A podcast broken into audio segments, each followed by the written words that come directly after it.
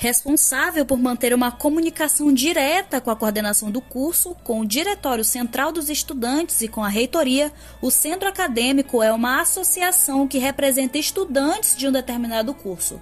É responsável por promover discussões, debates, palestras e reuniões de forma democrática e aberta a todos que quiserem participar. A gestão do CA pode ser assumida por todos que estejam matriculados, do primeiro semestre até a entrega do diploma. Qualquer arrecadação de renda feita pelo centro acadêmico é destinada para aquisição de bens que beneficiam todos que fazem parte do curso. Tudo deve ser registrado e deixado como legado para os futuros estudantes. Por isso, é preciso a criação de um estatuto para determinar regras e condutas da organização. Na estrutura do centro acadêmico, é preciso sempre ter uma diretoria, com presidente, tesoureiro e secretário, cargos típicos para organizar os eventos, as finanças e as reuniões. Cada um pode ajudar em tudo, mas quando já há posições pré-estabelecidas, o trabalho flui melhor e se torna mais eficiente e até mais fácil.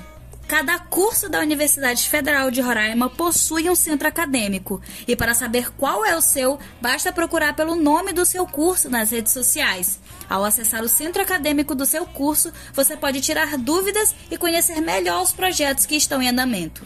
Essa edição do Jornal Cacos vai ficando por aqui.